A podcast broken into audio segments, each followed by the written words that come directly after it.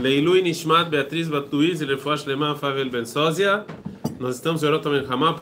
Não esqueçam de compartilhar, curtir, se inscrever. Estamos também com um novo projeto encabeçado aí, né? Pelo Paves e pelo Victor, é, de estudo de Torá diário pelo WhatsApp. Se quem quiser mais informações, pode entrar em contato, a gente manda o link das inscrições. Todo mundo do exército tem que ter isso, hein? Tem que ter isso, tô falando sério. Todo mundo vai para o exército, pô, cinco minutinhos, você escuta lá e Zé, eu saio de Rovatos do Torá. Meu meta, tô falando sério, ajuda bastante quem tá no exército, sério, verdade.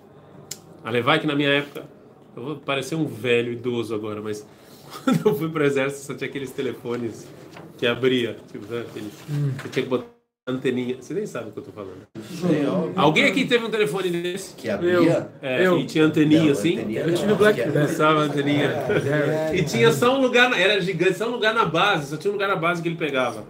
Pô. Que isso, cara? É, é, e não, é, não faz tanto tempo assim, o mundo ele muda muito rápido, mas não faz tanto tempo assim. Ah, não, faz, eu não sou tão velho assim. Não, não sou. Não, não sou. Então, estamos na piscar ret.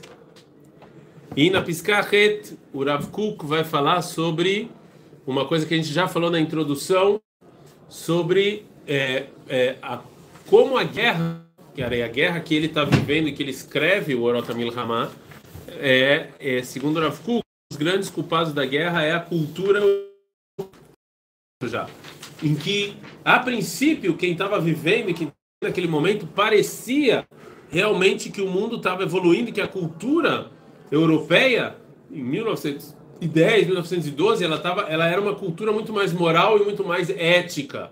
Sim?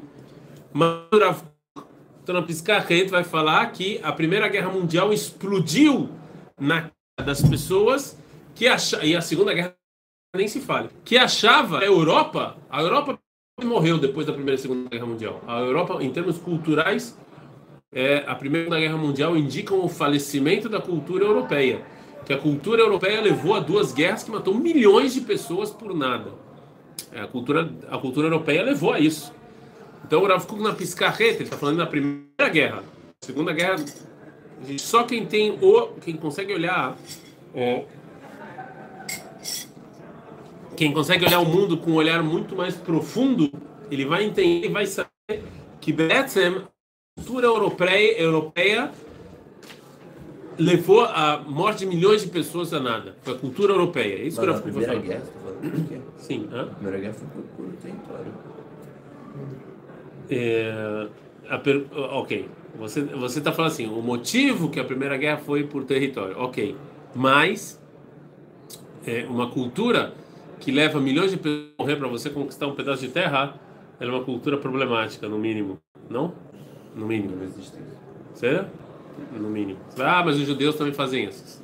Mentira, a gente nenhuma guerra a gente que milhões de pessoas morreram para a gente estar aqui, não é? Não existe. E a gente ainda foi é, por direito histórico religioso e da ONU que decretou que a gente tinha que estar aqui. Ou seja, nossas não foram, é, foi, na verdade, a guerra do povo judeu foi a guerra de sobrevivência. Né? A Inglaterra não precisava mais território para sobreviver. Né? O Império Turco Otomano e os alemães muito menos. Vocês vão bem. Ok? Mas sim existe um problema que a cultura europeia levou à morte de milhões de pessoas. O Rav Kuk vai falar sobre isso. Nehtam avon shofrei damim. O Rav, fala, o Rav Kuk fala, agora quando a pessoa está na guerra, você não consegue enxergar isso. Mas a história vai julgar no futuro e vai deixar manchado o pecado dos assassinos os assassinos que levaram a essa guerra, né? Malrei Adama os reis. A gente está falando de imperadores ainda nessa época. O Putin, ele é um imperador. Se alguém acha que a democracia russa é democracia, é um sonhador, né? Não existe, né? Azedim vechol margizei aretz. Pessoas más e pessoas que causam essa confusão toda. Imperadores são imperadores ruins e malvados. E falou Rav Kuk, começou a Primeira Guerra, já está decretado que a, a, vai ficar uma mancha agora na Europa e nessas pessoas. Já, ele, vocês veem no começo da guerra, no começo da Primeira Guerra Mundial, ele já sentia. Você tem que ser uma pessoa com, com um olhar muito profundo para já, no início do processo, já entender que, que vai levar isso. E foi o que levou mesmo. Né? O Passuco da Torá fala o seguinte: quando você mata uma pessoa, o único jeito de você espiar o pecado desse sangue que na terra agora é com o sangue do assassino. Né? Está tá escrito na Torá, não conhece esse versículo. Sim. Sim? É o grande assassino que fala que o pecado do assassinato de milhões de pessoas só vai estar espiado quando esse assassino também for morto. Quem é? Entenderam a pergunta? Eu vou falar assim para vocês. De novo, na Torá está escrito que o sangue assassinado só vai ser espiado com o sangue assassino. Certo? Sim? É óbvio que é uma metáfora. Não, é uma metáfora. Amale... Não, não óbvio que não. não. Falando do assassino normal. Ah, a Torá está escrito assassino normal. Ah, agora, pega essa frase, agora Pukuk pega essa frase e fala: agora na Europa temos um assassino No que por culpa dele milhões de pessoas vão ser mortas e agora esses, esses milhões esses milhões vão ser espiados com o sangue do assassino. Quem é o assassino não é uma pessoa. Não procurem uma pessoa. Ah, não, cara, a gente acabou de falar. Ferdinand. Não, não é uma pessoa. Não, não é. O assassino é a cultura europeia. A cultura, a cultura europeia. a cultura cu- europeia. A cultura europeia é o grande assassino. A cultura para cara é muito ruim, não tem como. A cultura ele é, não é ruim mesmo. Ele, ele vai ser o ele, ele, ele tem que ser morto. Ela tem que ser morta. E diz o Cook, no início da Primeira Guerra Mundial, eu já prevejo que essa vai ser a consequência da Primeira Guerra Mundial. A consequência da Primeira Guerra Mundial vai ser o assassinato da cultura europeia. A morte completa dessa, dessa cultura. É... Verá murrachat lavou. Fala o jeito que Deus criou o mundo, não tem jeito. O mundo se desenvolve, isso vai acontecer invariavelmente. Europeus ou não, isso vai acontecer. A gente vê que a Europa já não é mais o centro do mundo. Depois das duas grandes guerras na Roma, hoje o centro do mundo já deixou de ser Europa. O cultural também. Né? Tem uma música do Caetano Veloso chamada Língua, a propósito, que foi cantada pela Elza Soares, que faleceu Ah, é, é, semana passada. A música é Rav e o Rav Caetano Veloso. A A música, a música que o Caetano Veloso escreveu chamada Lim- Língua, é, é, ele fala sobre é, ele tem uma parte da música, eu não me lembro muito bem, que faz muito tempo já, mas ele, é, ele fala uma coisa assim, é, se só pode filosofar em alemão. Na música língua ele fala, tem só uma a parte. é... Porque na- tinha uma época em que era impensável você filosofar em outra língua. Inclusive Herzl queria que em Israel se falasse o alemão. Por quê? Porque hoje em dia, se você faz para uma pessoa jovem da idade de vocês, ah, como assim? Falar alemão, a cultura da filosofia? Como assim? Não entendem isso. Não, não tem sentido nenhum. É, O francês também, tem uma outra música que ele fala francês também de filosofia. Também, hoje em dia você até filosofia a gente até entende, mas também é estranho. Hoje em dia, a língua é o, o inglês. A língua, né? Se, se Hertz fosse escrever hoje, o Neuland ele ia falar de inglês, não de alemão. Mas vocês viram como a, a, o que saiu das duas guerras é a morte da Europa. A morte cultural da Europa. Quem vê filme europeu hoje em dia? Quem escuta música europeia? Até os europeus cantam em inglês. Né? Que é um absurdo isso. Um monte de música dos anos 80 e 90, as bandas eram bandas europeias cantando em inglês. Né? Então, assim, o Rav Kuk já prevê, Shalom, o Rodrigo aí tá com a gente. Então, o, o Rav Kuk ele já previu que o final das guerras mundiais é exatamente o fim da cultura europeia, né? que levou a essa guerra. Bitul klali lekol mechonot atarbut shel achshav. Ine, vão anular a cultura do agora. Rav Kuk, 1914, a cultura do agora é a cultura europeia. Certo? Vai anular. Vai ser completamente anulada. É isso, a guerra vai levar a isso.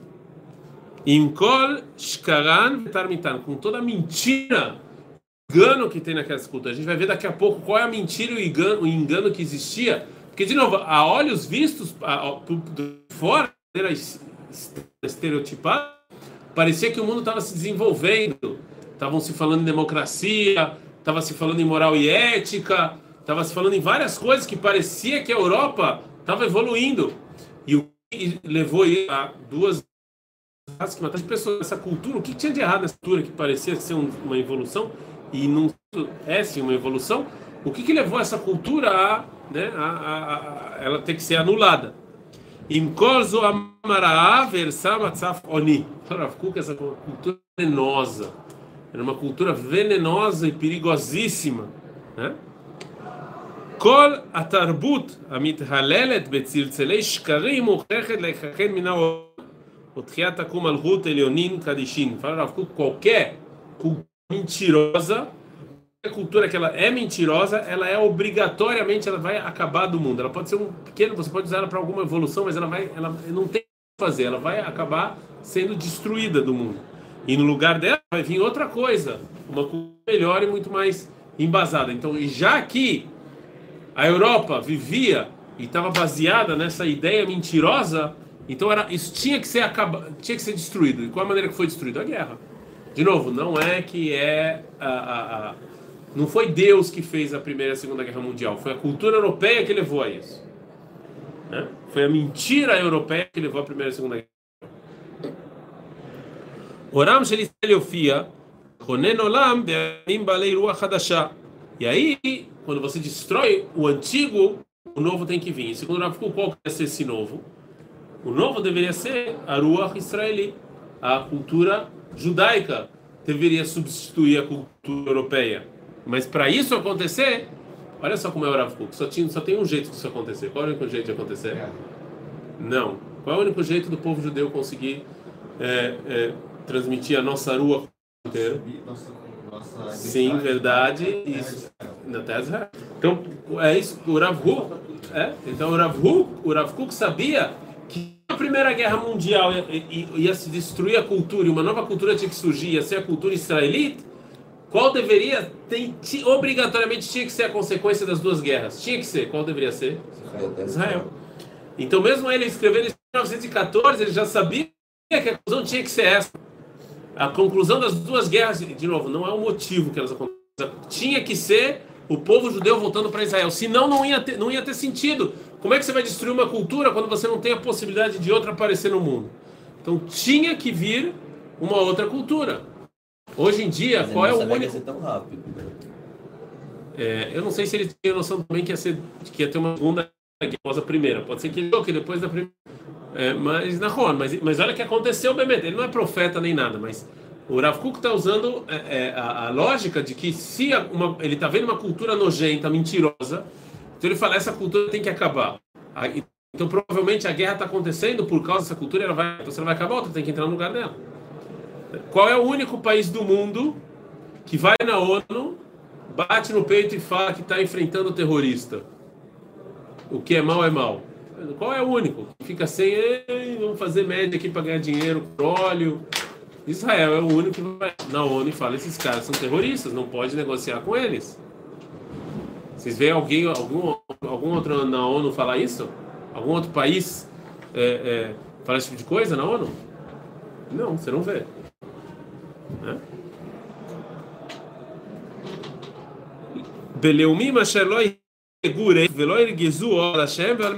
Não vamos falar coisas vazias, né? Al or olam olamim. Veja, vão mostrar a luz na vida de verdade e não teorias contraditórias. Né? Antes da gente continuar a piscar, qual era o grande problema é, do Rav Kuk? É, do Rav Kuk, cultura europeia. Como a gente já falou, que era uma cultura é, que era uma cultura que ela não, não vinha te purificar, ela vinha falar: você tem que fazer o bom, mesmo sem você se identificar com o bom. Você tem que, fazer, você tem que, você tem que se obrigar a fazer o que você acha que é certo. Né? A gente falou sobre, sobre Rousseau e sobre é, a, a. Como é que fala isso? A, meu Deus, eu esqueci. Que os povos. Por que, que os povos têm que se juntar? os povos têm que se juntar. social. Contrato social, obrigado. Que os povos têm que se juntar para quê? Para fazer o que é bom para a pessoa. Né? Então você pega o eu, você coloca ele lá em cima. E eu só não posso fazer coisa ruim, porque senão vão fazer para mim também coisa ruim. Quando, quando esse é a ideia, o, o código de qual foi o primeiro código de leis que foi escrito na história? Que a gente tem conhecimento, obviamente. Não. Hammurabi. Hammurabi, em que ano? Menos 1810, eu acho. E Hammurabi, e por que, que ele escreveu o código de Hammurabi? Ele vivia na Mesopotâmia. Então o código de Hammurabi foi escrito para ele unificar os que ele conquistou. Pouquinho egoísta nisso. E para guardar as castas, eram divididos em castas. Então, por exemplo, no código de Hammurabi está escrito que se um dono de terra rouba, ele tem que pagar 30 vezes o valor do que ele roubou mão? escravo. Então, para que que serve esse código? Não é para fazer o bem, é para você cuidar da sua casta e unir o seu povo. Isso é um interesse maquiavélico por isso. Né? Por que que, por que que na Torá você tem que cumprir o que está escrito na Parashat Mishpatim? Não. Porque esse é o bom. Porque esse é o bom, não. Esse é o bom. Deu? Esse é o bom porque Deus mandou, Deus mandou porque esse é o bom. Aí pensa aí vocês. Certo? É para vocês unir o bom, para você. Será? Tá claro isso? Por exemplo, olha só a diferença entre o código de Hammurabi e a lei da Torá. Certo? No código de Hammurabi está escrito que se você desconfia se uma mulher traiu, você leva ela para um penhasco e atira ela. E joga ela. Se ela sobreviveu, é porque ela não traiu. Se ela morreu, é porque ela traiu. Está escrito no código de Hammurabi. Misturou tudo aí. É um tipo soltar. Ou vocês estão falando, ah, mas na Torá também é assim. Sim, mas na Torá tem grande diferença. Na Torá o milagre vem, uma pessoa que. Ela, ela, uma- ela bebe, se explodir. Minha fé, você beber água explode sua barriga? Então na Torá o milagre vem culpar a mulher. E no código de Hammurabi o milagre vem para acusar a mulher. Desculpa, para salvar a mulher, ao contrário. Aqui você bebeu água, não acontece nada. Então o milagre só vai acontecer se você for opa, vem matar a mulher. E lá o milagre acontece para salvar. ela. Então assim, essa é a grande diferença da Torá e da cultura europeia. Na cultura europeia você elevou o indivíduo e ele tem que se, se segurar toda hora para não fazer o que é ruim e tal. Aqui você se liga ao bom. Você, você faz o bem porque é bom, não porque você vai ganhar alguma coisa em troca. Certo? O que está escrito sobre o mundo vindouro e Parashat Mishpatim? Nada. Nada. Não está escrito. Se quiser fazer o mundo vindouro. Você não vai, você não vai é, cuidar do seu, do seu, você não vai deixar de roubar porque você vai ganhar um mundo vindouro. Não, porque isso, Quando você faz o bom, Sim. Deus não pede que ninguém faz mal sobre você. isso não é verdade na prática. O que acabou de falar não é verdade na Mas prática. escrito. Onde? Não se lugar nenhum. Tô. Im Kvar, o que sim está escrito em Kriyat Shema é que vai cair chuvas para o seu povo. Está escrito. Não sei se você escutar as mitzvot. Tov. Adkan. Compartilhem. E amanhã a gente vai ter uma pergunta que já tem um cara procurando aqui no Tanakh. Então amanhã a gente Então, começa com a pergunta. Adkan. Então, em suma, a cultura europeia, ela Em suma. a Sim. cultura europeia ela acreditava que você tem que fazer o bem, mesmo não, não entendendo que é o bem. mesmo ele sendo exterior a você, você tinha que se conquistar para fazer. Entendeu? Eu gostaria muito de roubar. Eu quero roubar. Mas eu não consegui roubar, porque. Né? Sim. Como povo, sim, mas não como individual. O indivíduo não funciona essa sua lógica. Não, mas estou falando como povo, não tá falando como indivíduo. Não pode dizer. Se você como indivíduo faz o bom, não é certeza que você vai. Ah, desculpa, se você fala, se você fala, você falou agora, você você tem, você vai ter uma história de mentirosa. Quantos indivíduos bons você não conhece que isso não acontece? Monstro- É, você sempre culpa Zé. Ou você fala não, existe o povo, existe o indivíduo. No povo funciona, no indivíduo não funciona assim. No indivíduo você não faz o que é bom para ganhar alguma povo não coisa. faz o que é bom. Entendeu? O povo faz o que é bom para ganhar o É, mas o que é o povo? Não, Jané, a gente vai entrar em outra discussão. O que eu estou falando é o seguinte: em termos de povo, mas indivíduo não funciona. Porque indivíduo você faz bom porque é bom. Você vai ganhar alguma coisa em troca. Entendeu? Está fazendo business. E para do Mishpatim, que está falando do indivíduo, eu disse que você. Não está falando do indivíduo, está falando do povo. Esse é o Ekshir. Parashat Mishpatim está falando do indivíduo. E lá não está escrito que você vai ganhar nada. Entendeu? Você vai fazer bom, que é bom. Então, vai cá.